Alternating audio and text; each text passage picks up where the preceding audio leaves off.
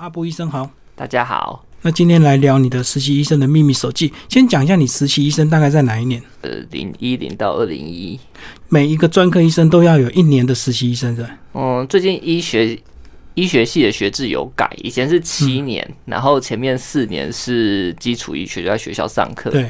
那后面有两年的见习是在医院，就是当做就就只看不动手这样子，偶尔会动手啊。那比较常听到的说法是。第七七年级哦，这一年是所谓的实习医师，但是其实呃，严格一点定义叫实习医学生啊，因为还没有取得医师执照，不能成医师。对，那这个叫做实实习医师，然后后来就变成住院医师这样。那最近呃这几年学制有改，医学院变成念六年的医学系。对，那呃也就没有实习医师，所以实习医师或实习医学生，哎，就是七年级的实习医学生这个词已经。已经呃，现在已经没有了这样子，所以以前是等于四加二加一，最后一年是实习医学生，对，那现在是六加一就对，现呃现在是六年再加六加二，那六加二有两年的叫做 PGY 一般医学训练，嗯嗯嗯，然后也是要动手，是不是？最后那两年现在的学制，对，现在就是把动手把它摆在医师国考之后。所以是基本上是需要有执照才允许你动手这样。哦，等于六年基础的医学训练完了之后，考到医师执照，然后再两年到这个呃医学中心去实习就对了。然后那时候因为已 经具备医生资格，所以还是可以帮忙做一些事情。对，那时候就叫做嗯 PGY 医师。OK OK，所以你这本等于是你当初是救治啊，是你这个七年级生的时候。对啊，嗯哼，所以那时候除了看也要动手，就对，加紧要帮忙。对这个时代的末端，时代的尾声了。嗯，那这边其实收录你那一年，其实很多等于是呃，算是你的日记，对不对？我可以这么说，嗯，所以其实蛮真实的，并不是说像散文那种手法，有一些还会有时候还会做一些效果，这样你这个都是很单纯当时的记录的心情。有少部分可能两三篇、三四篇是比较是是有虚构的成分在的，那但大部分其实就就是一个实地的记录啊，当然就是。呃，性别啊、年龄啊这些会多多少少会有一些修正或者是隐藏啊。对，还是有点隐私的问题啊。然后这本书分为两个章节，是不是先稍微帮我们呃介绍一下？第一个是这个呃装备嘛，就是那再来就是成为、失去以及获得之后这样子。呃，对，就是其实就是说这这个的写作的重心比较是在我自己身上，或者是比较在临床在在病人身上这样子，粗略这样子分。那其实这本日记散文集 这样讲好了，那其实呢还蛮真实的。那包括也写了很多这个真的是实习医生的秘密手记啊。所以你当初在写的时候，会不会有有有些实习医生他不太敢出书，就是怕被太多这个资深医师指导？你那时候一开始会不会有这样的心情？其实其实随时都是戒慎恐惧啊，因为医学。这个学门哈是是永无止境的追寻，对，所以永远都会有比较比较新的知识或者是更深的知识，所以其实有时候会把它当做是有点像是论文一样，尽量啊，在我可以做到的范围里面，尽量减少学识上的错误，这样子。嗯，不过从这本书来看呢，你个人好像有些文学的一个造诣啊，你是以前就有比较偏好文学吗？其实以前没有，我还是比较。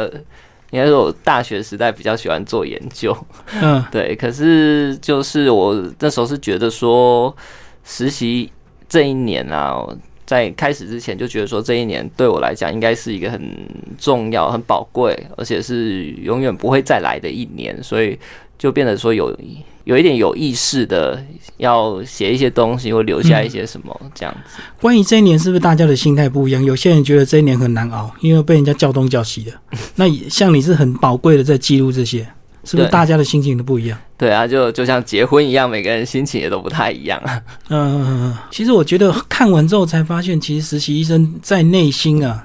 还是有很多这个人性的一个这个情绪，对不对？并不是感觉那种穿着白袍，然后戴着口罩就感觉很冷酷、很专业这样子。其实你们内心还是有很多关于人的这个喜怒哀乐。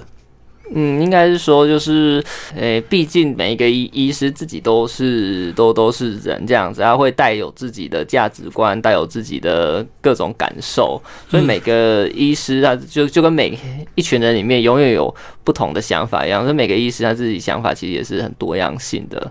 所以，意思只是一群人的群体。那其实我这本书呢，看了有一篇呢，叫做“呃面具”。那面具其实呢，呃，我们阿布医师非常诚恳的写出这个呃口罩，其实一般当然是为了保护嘛。那其实另外还有个用意是，有时候也是要遮掩这个医生他可能太年轻会被病人质疑，有时候可能遇到一些你们无力的状况，你们也会有一些无奈跟恐惧，然后是为了隔离这样子，不要让人家知道。我现在才知道，原来口罩还有这样的功能。对，就是至少也对我自己来讲有另外就就这一种的功能啦。所以有时候你们也会遇到所谓的这个无奈或无力的状况，对不对？我应该是说在临床上这样子的基调其实占大多数。嗯嗯，就是非常确定、非常有把握啊，然后一急就把疾病治愈，这样子，其实，在临床算是比较少的状况。嗯，那你这样一路这么多年，从这个实习到现在，专科医师，是不是也遇到很多这个大家觉得你很年轻？第一个反应就是对你不太信任这样。哎，对啊，就是其实就是就是呃，不知道该说信还是不信，就是 baby face 就会有这种嗯，就就这样的困扰啊。嗯，那当然大家都会会对医师这样一个形象哦，会有自己的。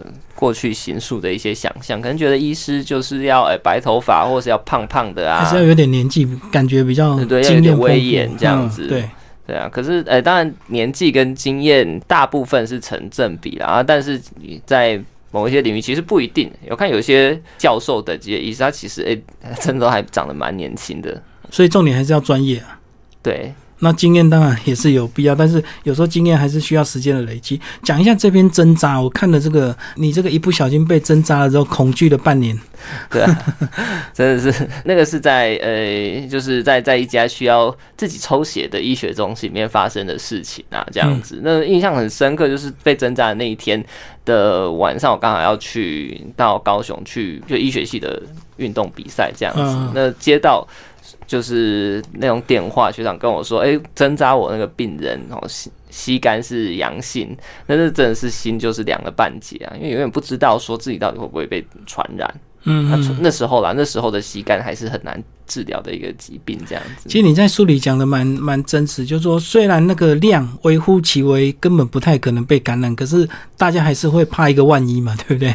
对啊，就跟嗯，像是肺结核啊，或者是呃艾滋病毒一样哦，就是即使我们都知道说不太会被感染，只要知道我们知道说，呃，做好防护措施，这个应该是安全的。但是就是有时候还是要同理一下第一线工作人员，还是内心会会有一些惧怕，啊，这个不不是非常的。理性可以解释的，嗯，因为情感上一定会害怕的。虽然你知道那个不可能，几率很低很低很低，可是你还是会怕，因为被扎到是你，不是别人。那这样讲，其实那个护士更可怜，对不对？因为护士扎的几率更高。对啊，护理师是应该算是最常被针扎的的职业，这样。嗯，因为有时候病人这个反抗或者是病人排斥，就一定会有很多这个抗拒的动作，一不小心就出状况。是，所以现在医疗就是有很多的呃安全针具、安全针头，现在其实有在越来越做越好啦。哎，我们来讲医学词典这篇好，你讲到有个例子，张医师他突然这个开刀一半，突然就倒下去，然后就失去了很多这个 他的一个技能，这个是过劳现象。那那其实是这个其实是真实事件哦。那这现在应该最近其实好像还还有新闻出来，这个是真实的事件。其实也差不多在那几年发生这类事，像成大医院也有过劳的事件啊，像是像是那个呃，这个另外也也是一家南部医院的。外科医师的过劳的事件，其实，在那几年开始，医师的劳动条件慢慢的被社会大众所重视，那也才有后来的呃所谓的八零工时啊，或者是医师住院医师纳入劳基法，这样慢慢的一些修正，这样子，所以确实有改善嘛？我想应该是啦，跟至少跟我自己当实习医师的时候就差很多。嗯嗯，其实你这个蛮多这个短文都被选入一些这个中小学的一个文选呢。这个是你预期之内的事情吗？其实我没完全没有预期到这个。嗯，那为什么会大家会特别喜欢你你的这些文章，然后去收录进去啊？是因为很真实吗？还很少人愿意把这个实习是医生的很多这个现况或者是秘密写出来。这个其实我不知道，我有问出版社，就为为什么要选这样子？那可能是因为那个新的课纲好像着重在素养，可能有一些职业人文素养的。对我我猜啦，他可能有一些。那再就是再就是说，呃，我自己是觉得说，我我写的东西虽然不是刻意的，但是比较符合，可能比较符合选文的一些呃期待之类的，嗯。还是说，呃，另外一个原因也可能是你文章刚好不长不短，还蛮适合的，就对。对啊，因为我写的比较短，蛮易读的哈。然后里面还有一篇写最后三十分钟，我看了也蛮蛮蛮有感受，就是有个女孩子被沙石车撞到，对不对？然后抢救黄金三十分钟，超过就可能没什么救，但是你们医疗行为还是要继续。嗯，就是这个只是一个大致上的直线这样子啊，但是呃，毕竟。医疗还是还是很有很有人性化的的一面存在啊，即使超过，甚至觉得说，呃，这个救回来几率已经渺茫，我觉得还是有很多外科医师或眼科医师常就是觉得说应该拼下去，这样，尤其对年轻、对急性的的疾病来讲，所以大部分都是意外，就一定要积极的抢救，就对。对啊，就嗯，像是比如说，像如果说是一些末期或者是老人这样子，那可能。会朝上比较安宁当做目标来前前进这样子，但是如果是一个急性的车祸或者是急性的心肌炎，我想大部分的医师其实是还蛮希望能够愿意去一拼的。对你刚刚讲到医师还是蛮人性的，就讲到有一篇叫做安慰剂效应，我现在才知道原来真的止痛剂有些是安慰剂。那那其实是就是医学研究上面很重要的一个，就是很重要一个设计啦。哦，那止痛药如果都已经是出厂的话，那大概就就不会是安慰剂的。可是如果说是他在做临床试验的时候，很重要一点就是说，他要跟安慰剂比。嗯，也有一种比法是说跟目前已存。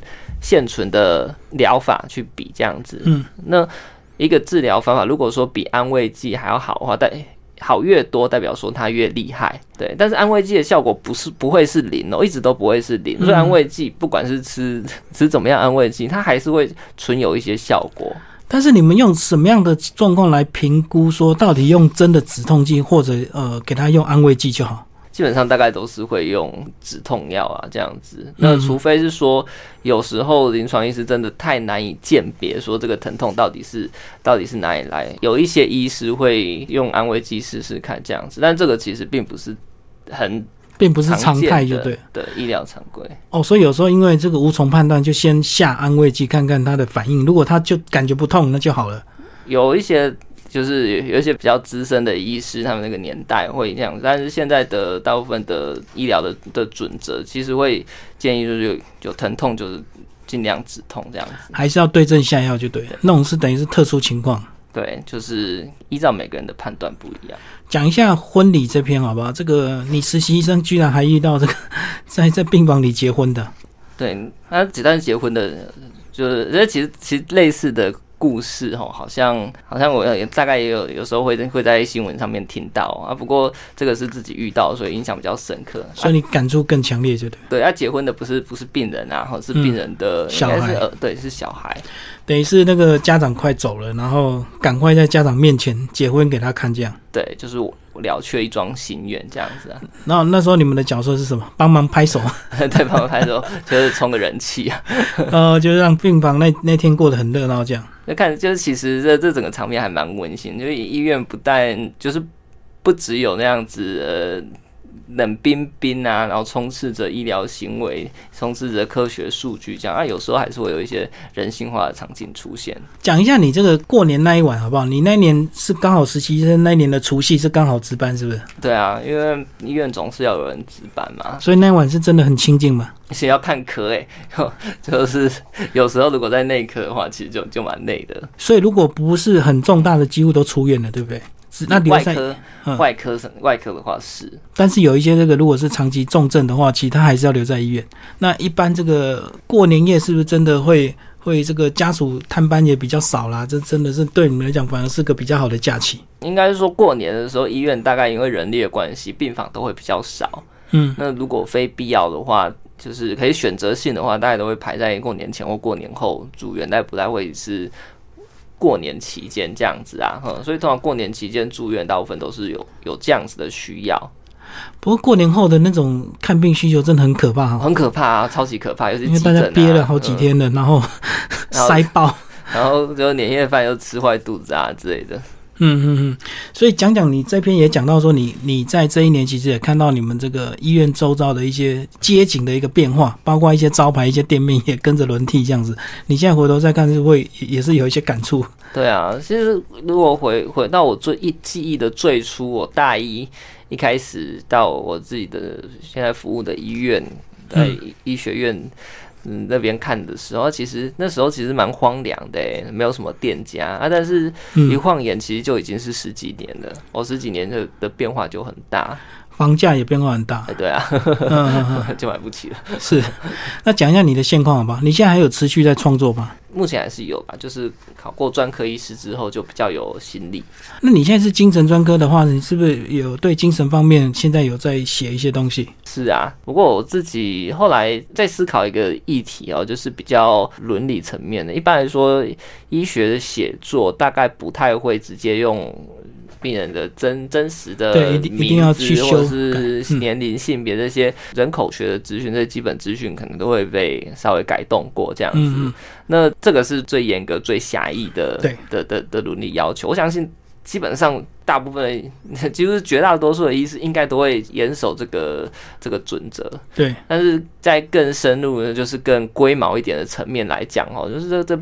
这个病人他拿着自己受苦的经验到诊间，他其实不是期待说你把它写成一个故事，呃，变成一个文学作品流芳百世这样子。那其实是期待说你透过了解他的受苦经验，好像能够解除他的痛苦，那单纯只是这样子而已。那医者本身有有没有这样的权限，或有多少权限是可以把这些东西呃记录下来的呢？那也不能说完全没有哦，因为除非说你要写一个跟山林有关的故事，或者是就是自己一个人的经验，不然只要是跟牵涉到其他人经验，大部分都是这些经验都是共享的。那在医疗场域里，医师跟患者哦都一起在这里，所以医师他。可以写出多少？那这个界限要要怎么分？哦，所以这其实是一个蛮蛮困难且没有一定答案的问题。哦，所以你现在在思考更高层次的所谓的伦理该不该写的问题，是不是？对我我我自己是不会认为说，哎，医师绝对不能写医院里面发生的事，因为我觉得以创作来讲，这样好像有点太太过太严苛。但是要写到哪里呢？会用什么样的角度去写呢？呃，这个其实是蛮令人玩味的问题哦。所以你现在讨论的已经是这个，即使你改了他的名字，改了他的一些相关资料，他的这个经验写出来，该写到什么尺度也是值得讨论，不是只有把他名字改一改就好了，或者是个人基本资料改一改我就能写了这样子。对啊，要写什么，或者写写什么东西出来，然后用什么角度去写，我觉得这个这个是可以值得去去思考，甚至值得去辩论的啊。没应该没有一个确定的答案了。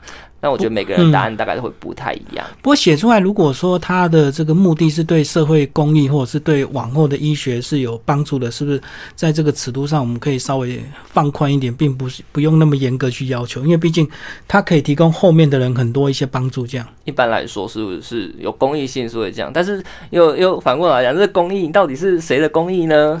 对，就是他个人的牺牲造成社会公益，真的。对啊，但是有些人讲我的牺牲，我才不要造成社会公益呢。呃，也是可以这样子想啊。不过这几年来，确实不管是精神科医生或这个精神方面的一个心理师写的书蛮多的。这个好像大家在这几年，这个心理上的一些病好像越来越多，对不对？并不是所谓的呃身体上的一个病，这个是一个蛮蛮值得耐人寻味的一个一个现象啦吼。那有些人会说，这个是因为诶医疗跟跟制药业的权力的扩展，或者把原本不认为是疾病的事情，把它变成是一个疾病，定义成病。对，就是医学的扩张。但是我我个人觉得，如果说单纯是用这样的角度去解读，这角度不能说是错哦。但是单纯用这样的角度去解读，好像有一点太单薄了。因为时间只有一条嘛，哦，虽然这几年医学是的确是很大的扩张，但是呢，社会也是同时是有在变动的。嗯嗯。那比如说三十年前跟现在，可能大家对精神疾病以精神疾病定义为例啦，吼，那大家对精神疾病的认识越来越多了，哦，那对精神疾病的污名化越来越少了，啊，也更多人愿意去求助，哦，那这个可能就会造成精神疾病的诊断增加。那或者是说，原本这些受苦的经验，可能是在庙里面解决哦，或者是说，哎，家里有一个很强大的宗族体系哦，一个一个很大家庭，这三姑六婆都可以帮忙你啊，这样子。对，呃，那现在可能变成小家庭，或者现在信仰没有那么的强烈了，所以这些原本应该在社区可以解决的问题。后来就只能到医疗体系去解决。哦，以前可能会在教会或者是寺庙里面找到一些信仰的力量，可能就减少去医院看病的机会。现在就直接去看病了。对啊，但是如果说医医院拒收这些人的话，这些人难道会不存在吗？我相信还是会存在的啦。那他们的这一些问题、这些状况，如果不是医疗来接手的话，社会有办法去接住他们吗？这个是接下来我们 更需要问的问题。如果社会能够接的力量越多哦，那医疗就可以不用把那么多的问题给医疗化。可是现在确实是社会上能够承受力量越来越弱，对不对？对啊，呃，对啊，看起来是这样子啊。因为其实很多事情都是要公部门去做，但公部门的预算或者是人力甚至专业度其实有限，他不可能去照顾到每一个角落。那其实传统的的文化里面有很多是可以值得。值得去借鉴、去参考古老的智慧啊，那可能是靠宗教的力量、靠家族的力量之类的，呃，那其实是一个隐性的、很强的社会的支持的网络。最后再再来谈这本书啊，为什么你这本书让人家读完之后，人家会感觉很疗愈啊？很疗愈吗？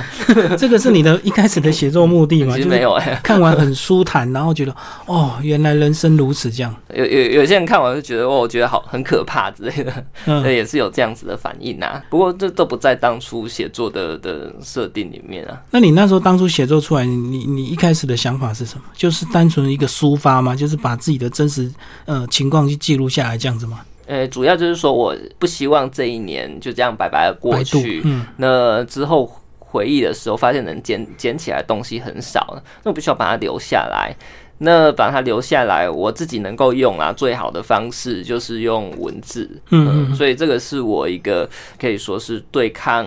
对抗遗忘啊，或者是对抗时间过去啊之类的的一种方式。然后这个八年过去了，这个从第一版到现在再版，你这样一定会回头再看看这些稿子，你再看的一些心情是什么？我觉得有特别的，应该就通常对之前的，就是对。之前的作品，大家都不太敢，有一种不太敢看的，对对对的一个心态。我相信很多，应该不止我有这种感觉。然后觉得怎那时候怎么那么那么嫩啊，或者怎么样？呃，尤其是现在变成就是当过总医师，他其实很很多时候总医师的工作就是要负责带那些呃来见习、来实习的医学生这样子。那其实这就是一个角色互换。那当我是在写这本书的时候，我是一个实习医师，我看着上面的学长姐、总医师、主治医师。他们在做这些事情，那再回头的时候，我已经变成总医师，快要变主治医师了。那我下面带的就是新进来的见习实习医医学生这样子。嗯，那这个角色就是就是其实是错乱的，是是一个相反的位置。那从一个总医师或主治医师的。的位置去回头去看自己以前当学生时候写的东西，会发现，哎，那这中间的心境跟想法其实有蛮大的转变。不过至少是真实的勇敢吧，因为其实当你医学走得越远之后，应该会越有包袱，对不对？很多东西就不能够像一开始这个年轻的时候，呃，比较敢写这样子，就角度会不一样啊。我现在看到的，看到一个一个个案的时候，就很会很直接的想要去想要去。从医学上去分析，或者是就是尝试一个一个建立一个治疗计划这样子。可是以前的话，我可能这些东西我全部都不懂，对啊，我只是去想这个，对，只是只是一个哦，好像治疗成败跟我无关，我是来帮忙的的一个实习医师而已。那可能就可以从一个又是局内人，但是又是局外人的角度，比较客观的去看这医疗现场。那我现在已经变成完全变成一个局内人了，呃，所以。自己看的角度会不一样啦，所以应该会扛比较多，对不对？所以压力就更大。在某方面，在某方面是这样子啊，嗯，所以我现在如果说要，即使我要故意要写，或者是，或者是就是要写出当初写的这种角度，我觉得也变得不太可能。不可能，不可能，除非你在，因为其实你已经走过这条路，不可能再变为实习生那种心态对啊，我已经学过的东西，大概很很难去去去忘记这样子。最后，你这本书有没有特别想推荐的对象？我记得是有一些高中生，这个 推称医学系之前会会看这本书啦。哦，那我我我觉得，我觉得 OK 啦，因为呃，至少至少这个是一个很真实的。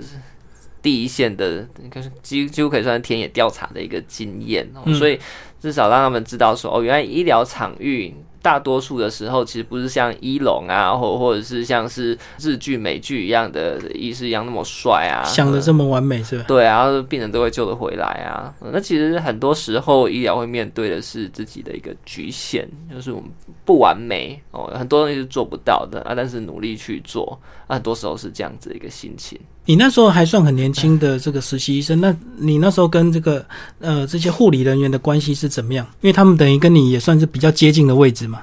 哦，护理人员哦，那时候跟护理人员的关系就是相当错综复杂，嗯，就是一方面是一起工作，那那一方面其实有时候实习医师开，有时候会有一些竞争，或者是有一些彼此对立的场合会出现。对，因为有时候在经验上你们必须听他们的，对不对？可是你们受过训练又比他们专业。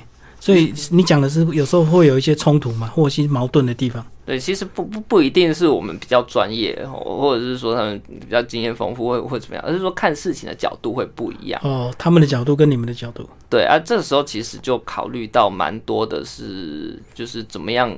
去理解站在不同角度的人的立场，但由于因为毕竟都是人嘛，然后遇到很机车的实习，说遇到很 nice 的实习，所以遇遇到机车的护理人员，遇到很 nice 的护理人员，所以就是就跟所有职场面不同角色的的的立场一样啊，就是会有很多。呃，或者有有趣或者是不开心的事情会发生。你那时候有遇到一些比较比较难忘的一些事情，然后等你懂了之后，懂得更多之后，你就能够了解他们当初对你的反应或处置是算是比较正确的嘛？就是因为你一开始比较年轻，会不会有一些呃，有时候会有一些产生一些误解？其实，在判断上或者是执行上。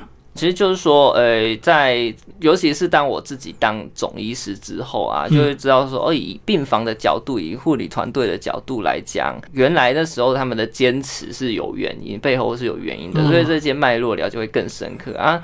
其实不一定会是，通常有争执，大家都不一定是谁对谁错，然后都是每个人看事情的角度不一样。那站在越高或者是越全面的。位置上去看的时候，就会发现，哎，大家其实每个人都有道理啊。很多时候就是在这个你也有道理，我也有道理的时候啊，但是意见又是相反的时候啊，怎么去协商出一个大家都可以接受的处理方式？我觉得这个会是比较成熟一点的。啊，我自己在实习医师的时候，除了说呃，就写这本书以外啊，呃，那其实有有做了一些研究这样子。那有有一篇研究，我觉得蛮有趣的啊，它的。结论被最近被引用到一个就是医学教育领域很一个一个很顶尖的一个期刊上面。那他的那个研究的结论就是说，其实这一些这些压力的来源可以是跟跟病人的互动，或者是甚至跟护理人员的互动，都会造成实习师的压力。但是跟其之前的研究不一样，就是说这个压力它不一定是一件坏事。那它，如果你处理不好的话，它会变成把你压垮的一根稻草；但如果你处理好的话，它会变成学习的一个一个养分，这样子。嗯，那研究跟之前研究比较不一样的就是这一点啊，所以我才会觉得说，我们自己实习那一年的经验，还是有办法能够拿出一些东西。让就接下来的实习医师们哦可以获益的一些东西哦，所以实习医生那一年并不是只有单纯的学习，还是可以拿出一些东西回馈给这个团队就对了。以学术上来讲啦，以学术上来讲，所以我我因为那其实是一篇很小啊小规模的论文，而且就是在台湾这个这个世界上偏僻的地方，它会被。会被一个非常高分的期刊引用。我我相信，这代表说我们的研究有一些自己的代表性啊。哦，所以你应该也蛮压抑的。